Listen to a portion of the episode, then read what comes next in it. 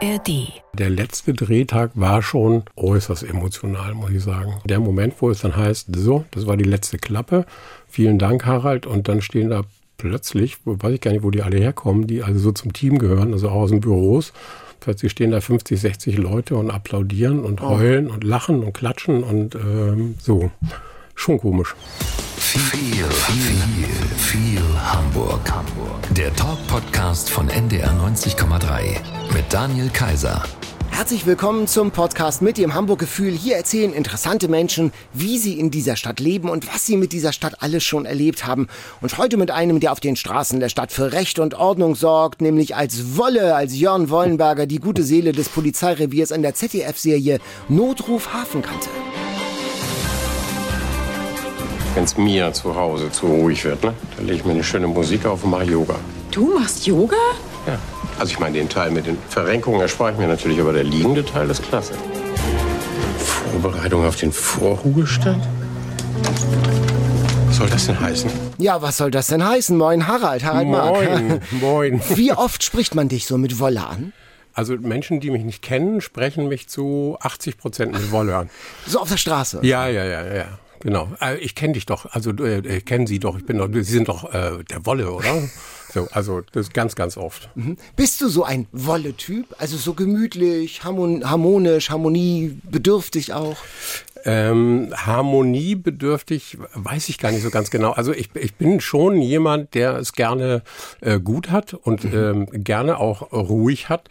Aber wie meine Frau so schön zu sagen pflegt, wenn ich mich aufrege, dann kann ich ganz schön laut werden. Und äh, wenn es ungerecht wird, bin ich erst recht laut. An der richtigen Stelle. Ja. 17 Jahre, 17 Staffeln, Notruf Hafenkante, das muss man erstmal schaffen. Ja, Wahnsinn, oder? Wahnsinn. Und jetzt Stichwort Vorruhestand, jetzt wird's ernst. Diese Staffel, die jetzt kommt im September, das ist deine letzte. Warum?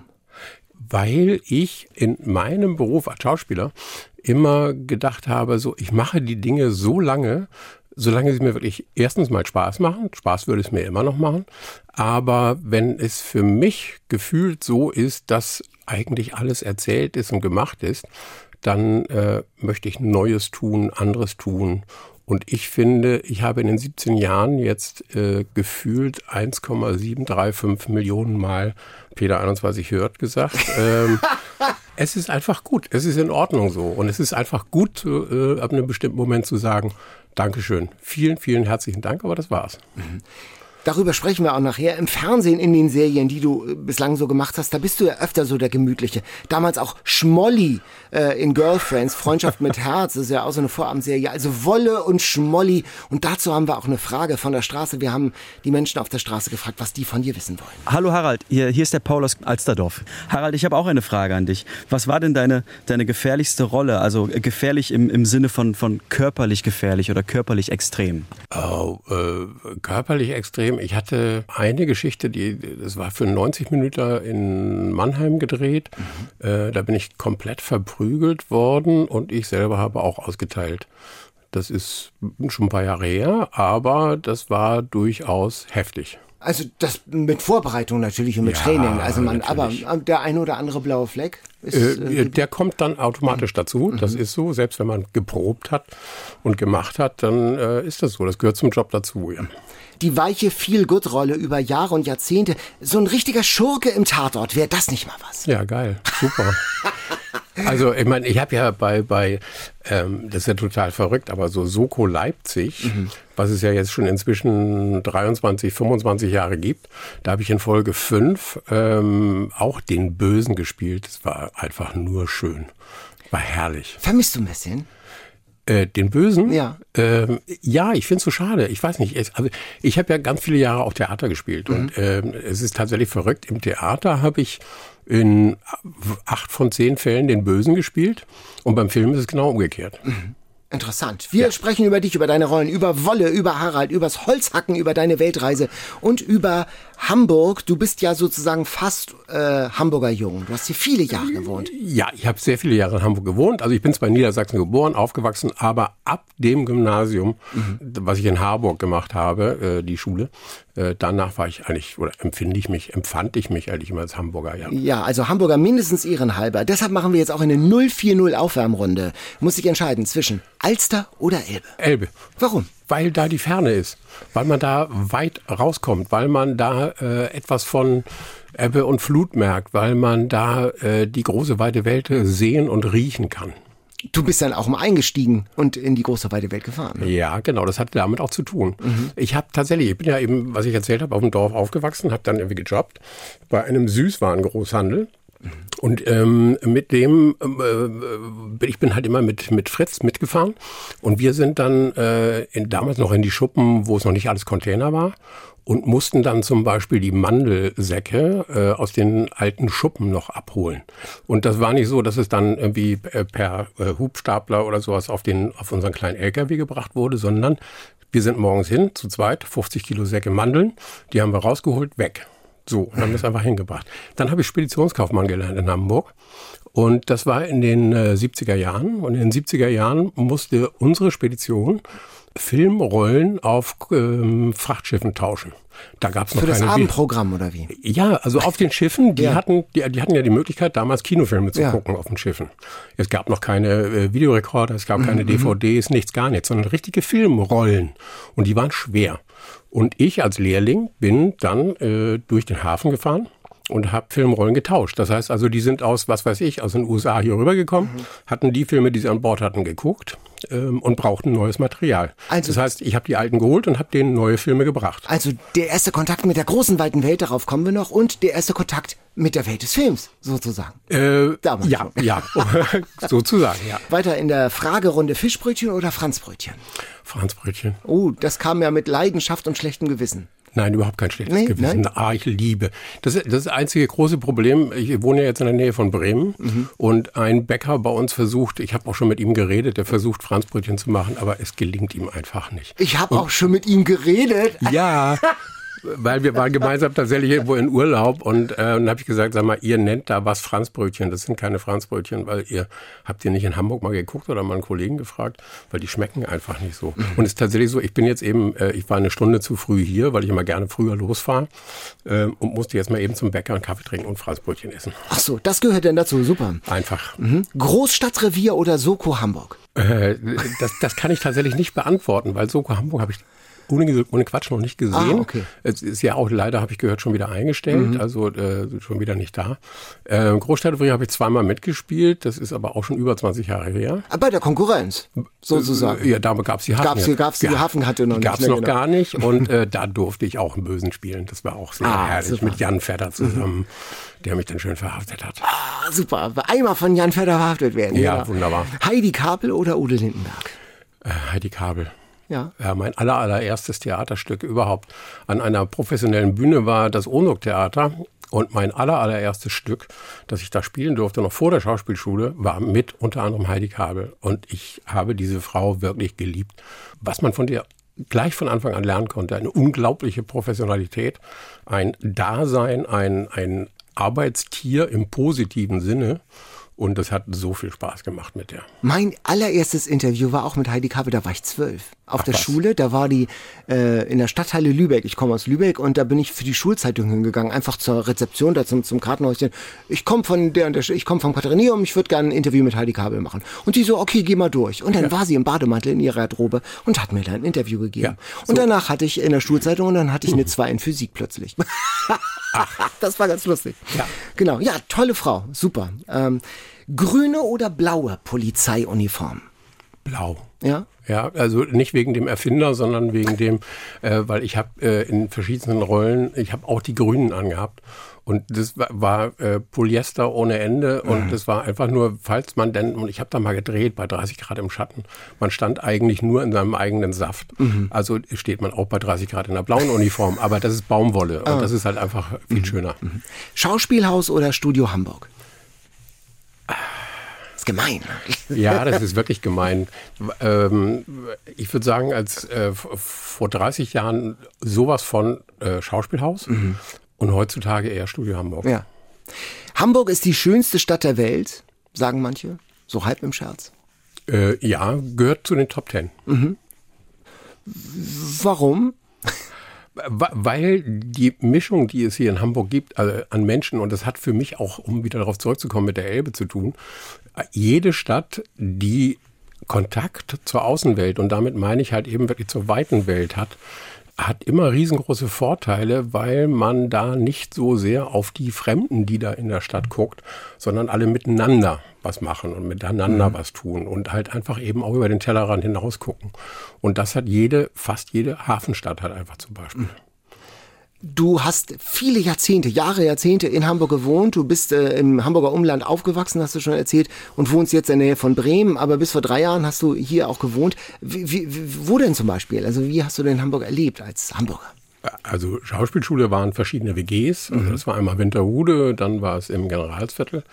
Anfang 80er ähm, Jahre. So, ne? Anfang ne? 80er Jahre, genau. Dann, dann war ich ja theatermäßig unterwegs. Und als ich zurückgekommen bin, war für mich klar, dass ich irgendwo da in Hamburg leben will, wo was los ist. Und dann habe ich eine Wohnung gefunden in der Sternstraße, äh, direkt neben dem Schlachthof. Das oh. ist wunderbar, also direkt neben dem Schanzenviertel, wundervoll.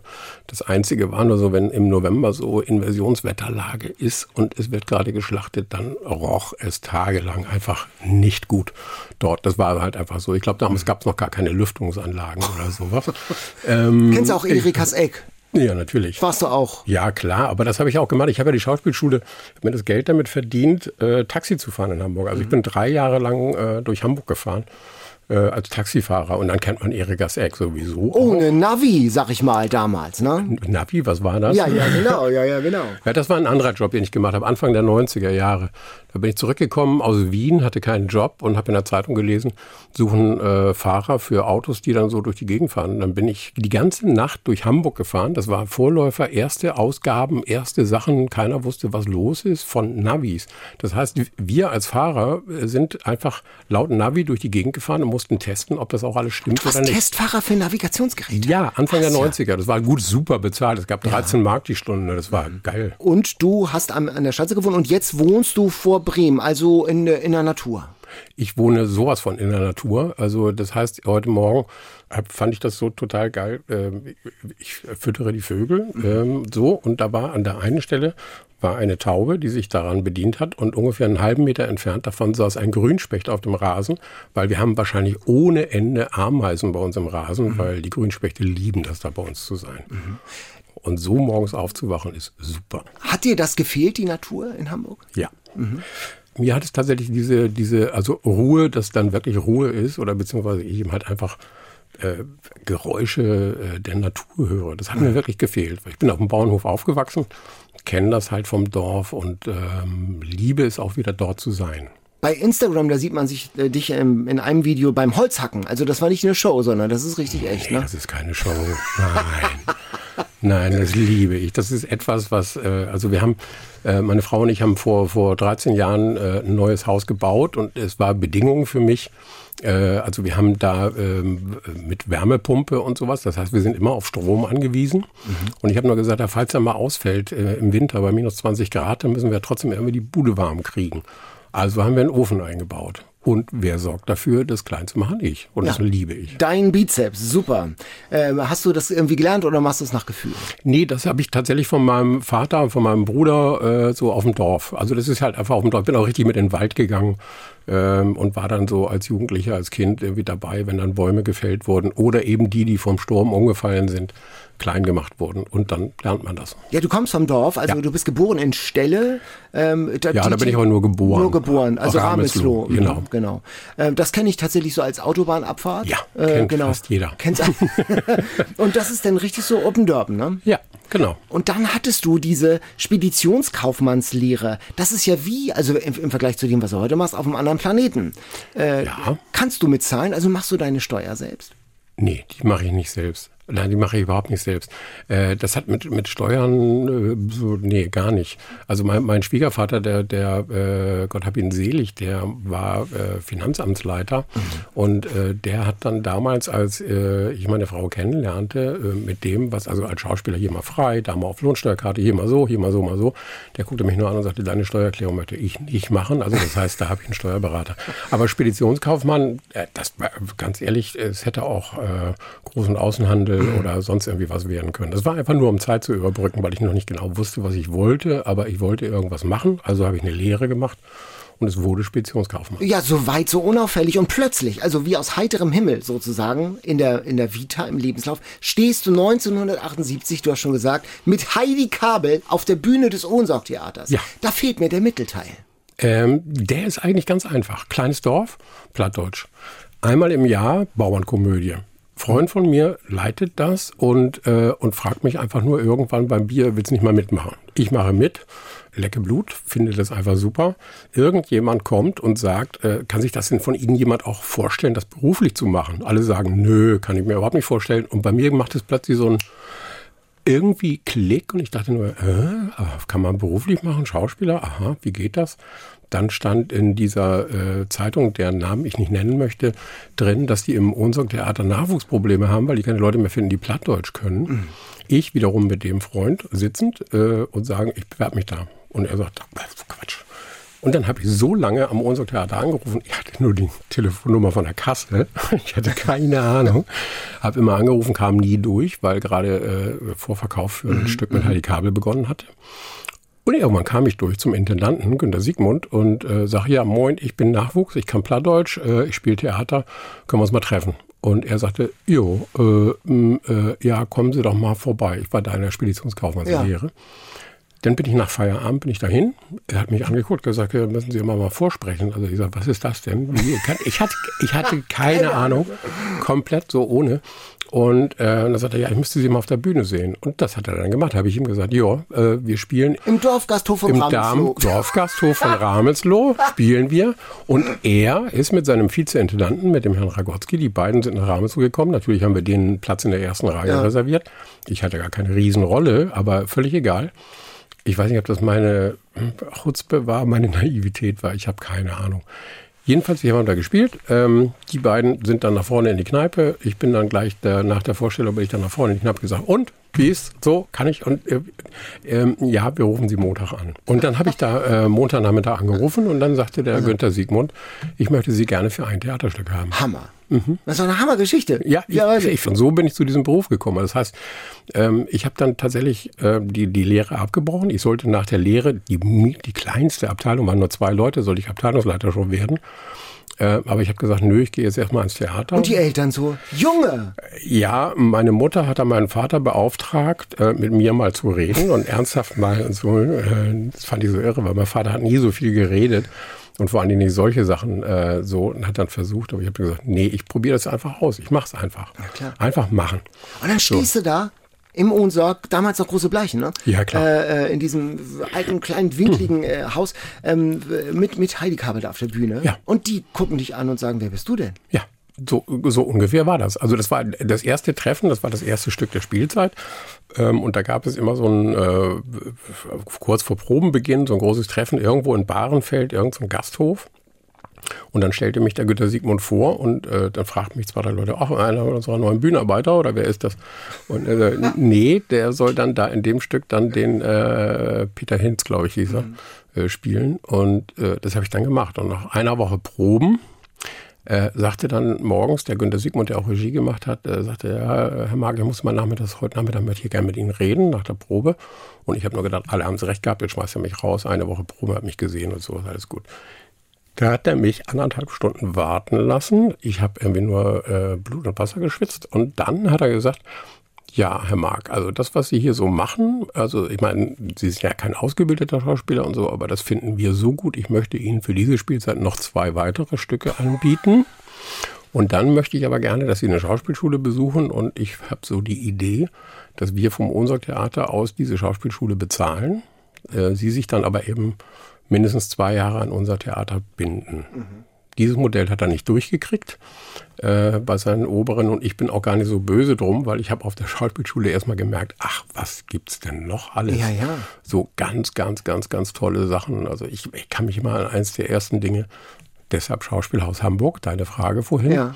Ähm, den Sommernachtstraum mit Gerd Voss. Mhm. Ich hab, weiß nur noch, dass ich, sehe ich heute noch, wie ich im Schauspielhaus sitze und mir die Kinnlade runterklappt und ich nur dachte, boah, was alles so geht im Theater und wie und so. Und, und dann gehst du eben auf die Schauspielschule ja. äh, Frese, ne? Ja. Äh, und danach bist du gut zehn Jahre unterwegs auf den Theaterbühnen in Deutschland, in Österreich äh, und dann zurück ähm, nach Hamburg. Und du hast viel gelernt. Und eine Frage zu dem, zur Technik, haben wir äh, auch auf der Straße eingesammelt. Hallo Harald, ich bin Alexandra aus Eimsbüttel und ich habe tatsächlich mal eine Frage an dich. Wie schafft man es als Schauspieler, echte Tränen zu weinen? Das ist eine Konzentrationsgeschichte. Das ist tatsächlich etwas, wo man sich in sich selber hinein begeben muss, um zu versuchen, sich an das zu erinnern, weil ich denke und hoffe, jeder hat schon mal irgendwann geweint. Das heißt also irgendwo die Drüse zu finden, um das zu machen. Und mhm. wenn es nicht klappt, nicht traurig zu sein, dann kommt die Maskenbildnerin mit Glycerin und dann äh, äh geht das ins Auge. Dann sieht das so aus. Das ist ja ganz interessant, dass das Platt bei dir so überlebt hat. Das ist ja nicht selbstverständlich. Weil es ja vielen äh, Menschen in, in der Nachkriegszeit, in den Jahrzehnten danach ausgetrieben wurde. Ja. ja. das war bei uns auch so im Dorf.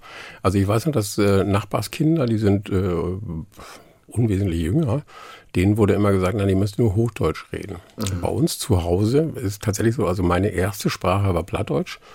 Heute telefoniere mit meinem Brauer, dann schneide ich sofort Plattdeutsch. Das hat direkt Mang über in Plattdeutsch. Und, ähm, und deshalb glaube ich auch, also meine Mutter ist vor vier Jahren gestorben. Und mit der habe ich, glaube ich, kein einziges Wort Hochdeutsch gewechselt. Mhm. Also soweit ich das noch kann. Ich habe viel, viel verlernt, muss ich sagen. Hat sich das mal, äh, ich glaube, ich habe äh, nichts mehr gefunden, dass du jetzt noch mal größer im Ohnsorg aufgetreten wärst, oder? Nee, bin ich auch nicht. Nein, das, das, war das letzte Mal, glaube ich, tatsächlich im Ohnsorg-Theater in den 80er Jahren. Ja. Das hat auch unter anderem was mit der Hafenkante oder mit diesen Dingen ja. zu tun. Ich bin ein Mensch, der unglaublich freiheitsliebend ist. Mhm.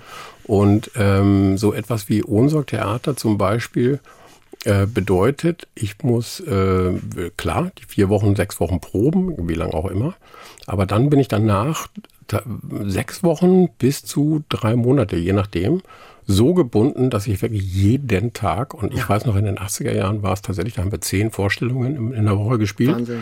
Ähm, ja, jeden Tag Mittwochs Doppelvorstellung, Samstag, Sonntag Doppelvorstellung und äh, das ist etwas, was ich nicht mag. Ich mhm. mag das einfach mhm. nicht. Mhm. Als du dann in den Anfang der 90er zurück nach Hamburg kamst, äh, da hast du dann auch Filme dann gemacht. Du warst bei Carniggles zu sehen in dem Detlef Book-Film. Ja, der, Kuh, der Kuhmörder, ja. Der Kuhmörder. Mhm. Und bei Stonk hast du mitgespielt. Wen hast du denn da denn gespielt? Äh, die Rolle nennt sich Schiffsingenieur. Das war so ein, eine kleine Rolle. Ja, das, genau. war, das war so klein. Also da habe ich einmal irgendwie über die Brüstung geguckt, als äh, Götz-George sich hat einen neuen Motor in sein Boot bauen lassen, weil er ja so, boah aber ich sag mal, dabei sein ist alles. Ich meine, genau. Stong ist ja bundesdeutsche, republikanische Filmgeschichte. Das ist mhm. der Hammer. Ja. also, ich weiß ich nicht. Es sind alle so Zufälle, wie sowas irgendwie kommt. Bei Stonk war es tatsächlich der Zufall. Ich habe in Wien Theater gespielt. Äh, ein Regisseur, dessen Ehefrau ist Casterin. Und ähm, die war halt in Hamburg und suchte Leute für Stonk. Und ich bin zufälligerweise, war gerade aus Wien zurück, bin wirklich zufälligerweise auf dem Studio Hamburg Gehe da in die äh, damals ZPF, heute ZAV, gehe da rein. Sag ZAV, mal, also zentrale, äh, zentrale Arbeitsvermittlung, Aha, okay. also so mhm. die, die, die für mhm. Schauspieler mhm. zuständig sind. Komm da rein, sie sitzt da und sagt, Harald, du in Hamburg? Ach, zack, hatte ich diese Mini-Rolle. Also äh, ja, sind manchmal so Zufälle. Und dann ist man da, also ohne das wirklich zu sagst du selber so anderthalb Sekunden zu sehen. Und äh, lohnt sich das auch pekuniär? Nö.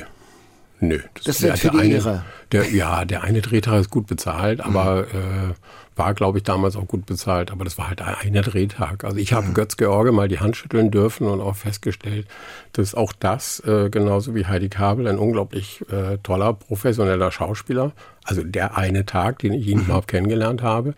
Und ähm, das ist einfach schön. Das macht einfach Spaß.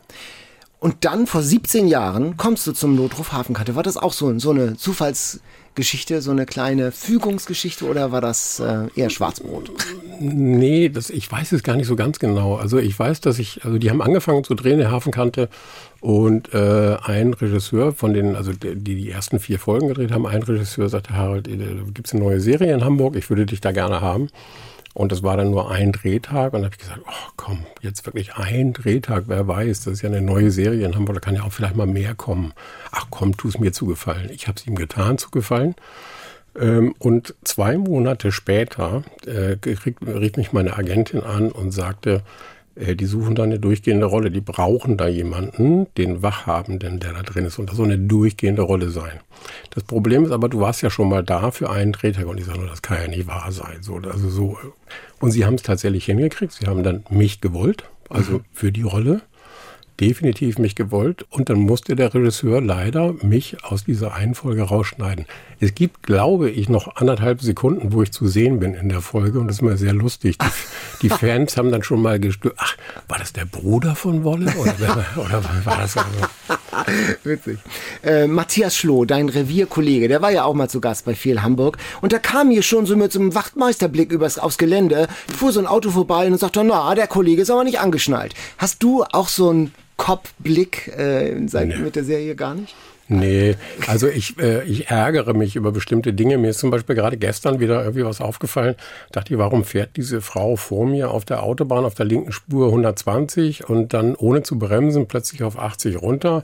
Warum geht sie jetzt rechts mhm. rüber? Mhm obwohl ja da vorne die Auffahrt ist und ich sehe doch da, dass da eine ganze Menge Leute kommen. Ich fahre an ihr vorbei und sehe, wie sie mit ihrem Handy so, äh, ja, so, so irgendwie rumspielt und mit dem Handy macht und da, da ticke ich aus, weil ich dann immer mhm. denke, Leute, wenn ihr auf der Autobahn mit einem gewissen Tempo fahrt, dann konzentriert euch einfach aufs Autofahren und nicht auf euer Handy, bitte. Mhm. Also da kriege ich den Kopf, aber sonst habe ich den Kopfblick nicht. Nö. Hast du schon mal mit der Polizei zu tun gehabt? Bist du mal Opfer eines Verbrechens geworden oder so? Naja, bei mir ist mal in der Gneisenauer Straße, wo ich gewohnt habe, in Eimsbüttel, mhm. ist mal eingebrochen worden. Äh, die Polizisten nannten ihn dann den Gentleman-Einbrecher, weil es war wohl einer, der in der Straße innerhalb von einer Stunde in fünf oder sieben, ich weiß es nicht mehr genau, Wohnungen eingebrochen ist. Ein richtigen Trenchcoat, Anzug, Trenchcoat und sowas alles. Äh, er wurde vielfach gesehen, er wurde nie festgenommen. Aber ähm, der muss drei Minuten, zwei Minuten vor mir aus meiner Wohnung gekommen sein, weil die damalige Nachbarin zu mir sagte, ja, Ihr Besuch ist gerade gegangen, Herr Mark. ja, welcher Besuch? Ich habe gar keinen Besuch. Kam an meine Wohnungstür und die stand dann nur angelehnt. Und das ist ein so seltsames Gefühl. Ich finde das so, dass das wünsche ich niemandem, weil es einfach sehr, sehr komisch ist, dass ein fremder Mensch in, äh, in, in seinem eigenen Umfeld war. Also, nee, furchtbar. Das, der Diebstahl ist immer das, das eine, aber wirklich dieses Gefühl, der, dieses Übergriffige. Äh, ist da was geklaut worden? Ja, ich habe damals Theater gespielt und wollte eigentlich ähm, gerade Werbung machen. Hatte, glaube ich, für 500 D-Mark waren das noch äh, Briefmarken liegen, weil ich Postkarten verschicken wollte, Briefe verschicken wollte ähm, hatte auch weiterhin noch Bargeld da liegen. Mhm. Ähm, aber der hat halt eben tatsächlich nur Bargeld, Briefmarken und sowas mitgenommen, weil mhm. er, hat, er hatte sonst nichts weiter dabei, außer ein Stemmeisen, mhm, mhm. weil die Tür war aufgebrochen. Also konnte er jetzt keine großen Geräte oder sowas nee, mitnehmen und nee, den nee, genau, auch irgendwie genau, genau.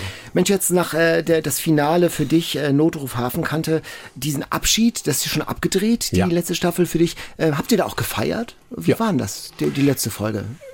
Also es ist ja immer so beim, beim Drehen, es ist ja nun mal äh, nicht wie am Theater, dass du anfängst, nach anderthalb oder nach dreieinhalb Stunden ist das Stück zu Ende, sondern es sind so verschiedene Sachen. Aber der letzte Drehtag war schon äußerst emotional, muss ich sagen. Also auch so, als dann äh, Schluss war, ähm, es war schon komisch. Also äh, ja, eben wirklich emotional ist ja meine eigene Entscheidung und ich ja. stehe dann auch zu meinen Entscheidungen. Aber trotzdem, der Moment, wo es dann heißt, so, das war die letzte Klappe, vielen Dank, Harald, und dann stehen da plötzlich, weiß ich gar nicht, wo die alle herkommen, die also so zum Team gehören, also auch aus den Büros.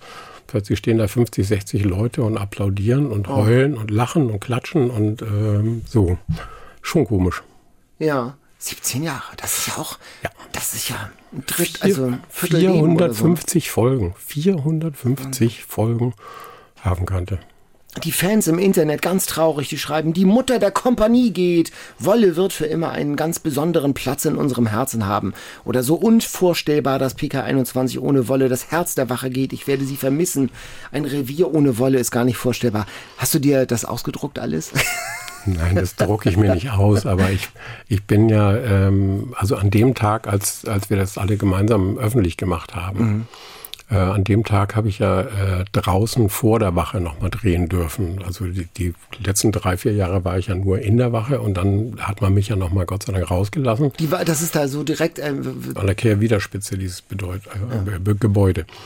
Und ähm, ich weiß, dass ich wusste, also an dem Morgen, es wird öffentlich gemacht und dann habe ich mich, ich hatte noch viel Zeit und ich habe mich dann hingesetzt und habe, glaube ich, eine Stunde gebraucht für diesen Instagram-Post. Also das heißt, äh, um wirklich auch zu schreiben, um niemanden zu vergessen, um auch zu versuchen, wie man das in einem Instagram-Post machen kann, meine Gefühle auszudrücken und das alles zu machen. Denn als ich dann nach einer Stunde oder ich weiß, ich habe nicht auf die Uhr geguckt, äh, auf Absenden geklickt habe oder auf Veröffentlichen, äh, habe ich irgendwie nicht geglaubt, was da passiert. Also mhm das stand überhaupt nicht mehr still. Das ist, für, ich habe ja nicht so einen Riesen-Account, ich habe ja keine 100.000 Follower oder irgendwie mhm. sowas überhaupt nicht. Aber es ging so die Post ab, das, das hat mich, und auch genau das, was du da gerade vorgelesen ja. hast, ähm, das hat mich so berührt, weil ich wirklich dachte, oh Gott, ich, man weiß ja gar nicht, wen man alles wo, wie erreicht. Hast du da nochmal gezögert? Hast gesagt, ah, schlechte, schlechte Entscheidung. Nein. Nein, ich bin so ein Mensch, also wenn ich, ich, ich habe mich ein halbes Jahr mit der Entscheidung gequält. Mhm. Also das muss ich ganz ehrlich sagen. Ich habe ein halbes Jahr, letztes Jahr wirklich immer hin und her überlegt, machst du es, machst du es nicht, was, was wird dir fehlen oder was, wie, wo, was und egal, ist passiert. Mhm. Und wenn ich dann aber eine Entscheidung getroffen habe, dann habe ich sie getroffen und dann ist es auch so. Wie geht es denn jetzt für dich weiter nach der Hafenkante? Im Moment geht es tatsächlich mit gar nichts weiter und das mhm. ist auch gut so. Also das finde ich auch völlig in Ordnung. Weil ich habe in den letzten Jahren so ein äh, paar Sachen gefühlt, habe ich auch aufgeschoben, auch unter anderem wegen äh, der Hafenkante. Ähm, das eine ist, weil ich vorhin kurz angedeutet habe, vor vier Jahren ist meine Mutter gestorben äh, und meine Schwiegereltern beide im selben, also mehrere Todesfälle in mhm. einem Jahr. Ähm, und ich hatte immer das Gefühl, so, wann habe ich eigentlich mal getrauert? Wann habe ich eigentlich mich mal sozusagen auch mal damit befasst, dass dann mhm. auch der Mensch, der einen auf die Welt gebracht hat, nicht mehr da ist? Ähm, einfach nur mal hier und da gucken, dann abgesehen davon so Kleinigkeiten, aber nicht nur die einen aber doch beschäftigen. So, ich hatte jetzt, bin vor drei Tagen, hatte ich eine Zahn-OP. Äh, ich glaube, man sieht auch immer noch so ein bisschen hier so, ich sehe noch ein bisschen wie ein Haschpapi aus, also hier noch so ein bisschen dick auf der einen Seite. Ähm, das sind alles aber auch so Sachen, die muss man ja sonst immer koordinieren mit den Dreharbeiten. Ach nee, dann kannst du die OP nicht machen, weil da brauchen wir dich ja zum Drehen. Also okay, den Termin für die OP mhm. habe ich aber vom halben Jahr gemacht, ja. weil der Zahnarzt hat dann wieder und so. Also das heißt, irgendwie, ich habe für mich das Gefühl, dass ich bestimmte Sachen mal wieder auf die Reihe bringen will. Wer bin ich ohne Hafenkante? Wer bin ich ohne das alles? Äh, und das möchte ich gerne äh, noch ein bisschen weitermachen. Und dann hoffe ich doch sehr, dass dann äh, irgendwie mal Anfragen für den Bösen im Tatort oder äh, ich weiß es nicht, ich habe keine Ahnung. Also ich will den Job nicht an den Nagel hängen, ja. sondern äh, einfach nur mal gucken, was mache ich denn weiter? Reisen zum Beispiel, du hast ja schon mal eine Weltreise gemacht, also die hast du schon gemacht. Ja. Ende der 90er, ne? als Passagier ja. auf einem Containerschiff einen alten Traum erfüllt. Du hast auch ein Buch darüber geschrieben, ja. äh, so, so, ein. Logbuch sozusagen. Was war da so das unvergesslichste Erlebnis, wo, wo du sagen würdest, alleine dafür hat es sich gelohnt? Ähm, da gibt's mehrere, aber das eine war tatsächlich die unglaublichste Nacht meines Lebens in Jakarta in Indonesien. Äh, das war tatsächlich irgendwie da anzukommen, für mich als norddeutschen Jung völlig ungewöhnlich, 35 Grad, ich glaube gefühlt 99 Prozent Luftfeuchtigkeit äh, und so viel Dreck in der Luft, dass man das Gefühl hat, so nach einer Stunde ist schon die Nase zu und die. Augen sind wie verklebt. Dass Menschen überhaupt so in, in so einem Dreck sozusagen äh, leben können, das ist einfach da. Also direkt im Hafengebiet auf jeden Fall. Und dann hieß es, ähm, der, der, der Steward und der, der eine äh, Koch und so weiter, Asiaten, äh, die würden gerne in äh, Jakarta gerne mal losfahren und zwar eben dann, äh, wie das so für Seeleute ist, eben halt in einen Puff. So, es ist gar nicht das Klischee, sondern das ist wirklich so. Nö, wenn man drei Monate auf See war, glaube ich, dann ist es bei gerade okay. auch bei jüngeren Männern dann nicht unbedingt Klischee, sondern mhm. dann ist es so, ich möchte jetzt gerne was erleben. Also mhm. was auch immer, eben völlig mhm. egal. Mhm. Wie auch immer. Jedenfalls, wir sind dann raus, äh, direkt davor. Und ich, keine Ahnung, also Indonesisch kann ich nicht. Mit Englisch kommt man dann auch nur bedingt äh, weiter. Und ich war der einzige äh, Weiße. Und tatsächlich, ich bin ja nur 1,70 groß, aber trotzdem war ich der größte von diesen Menschen, die da sind, weil die anderen kleiner.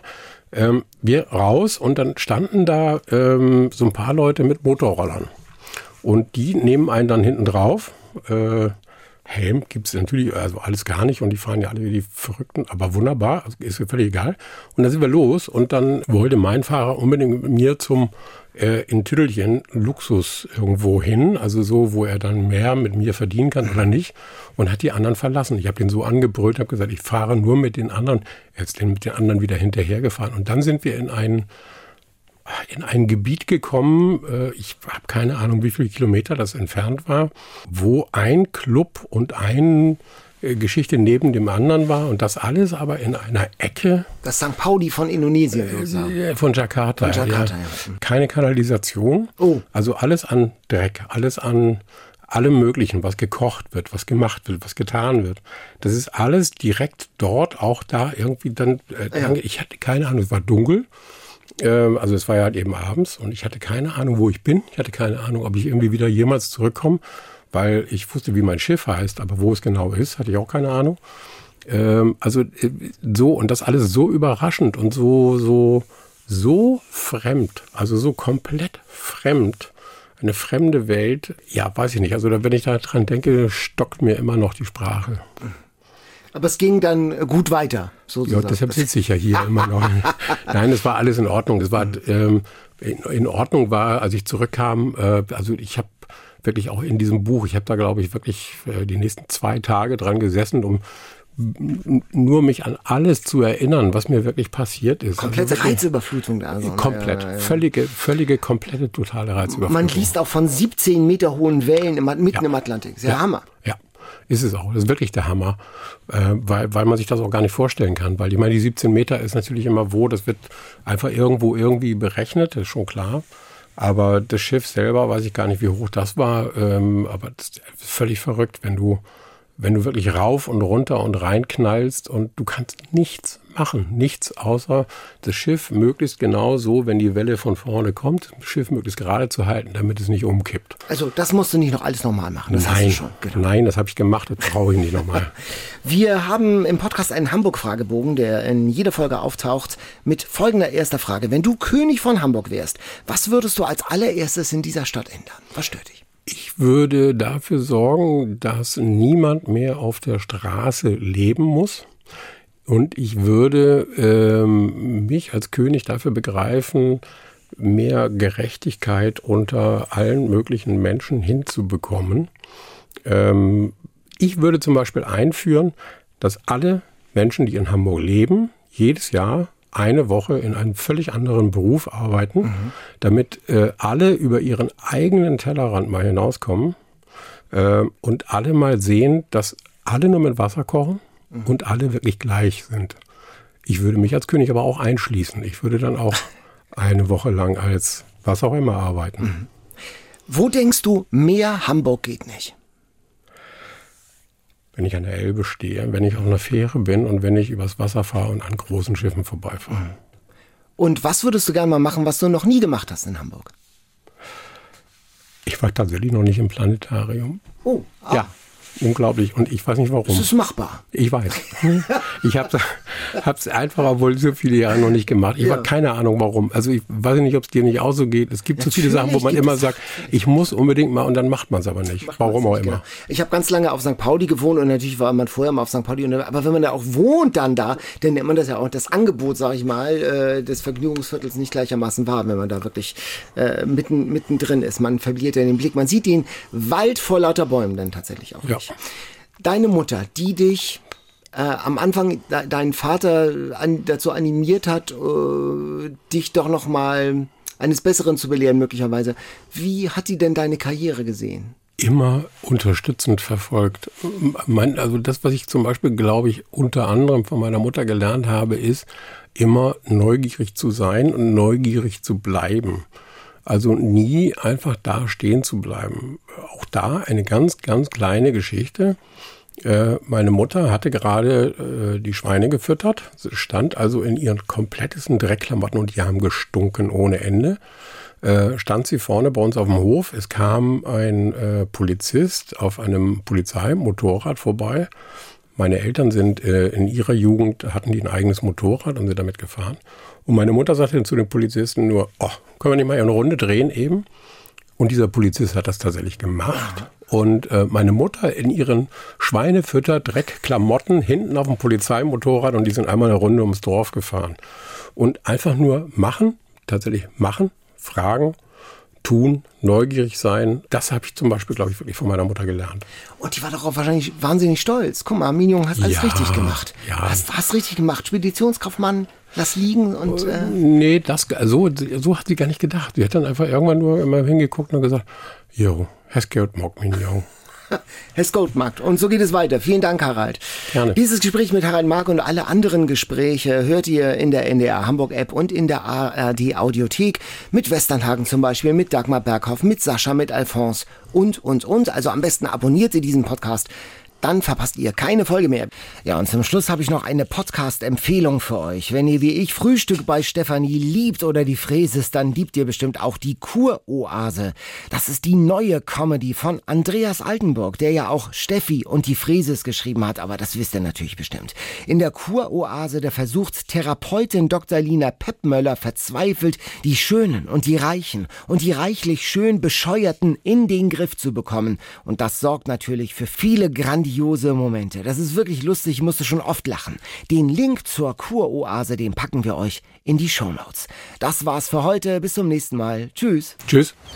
NDR 90,3. Wir sind Hamburg.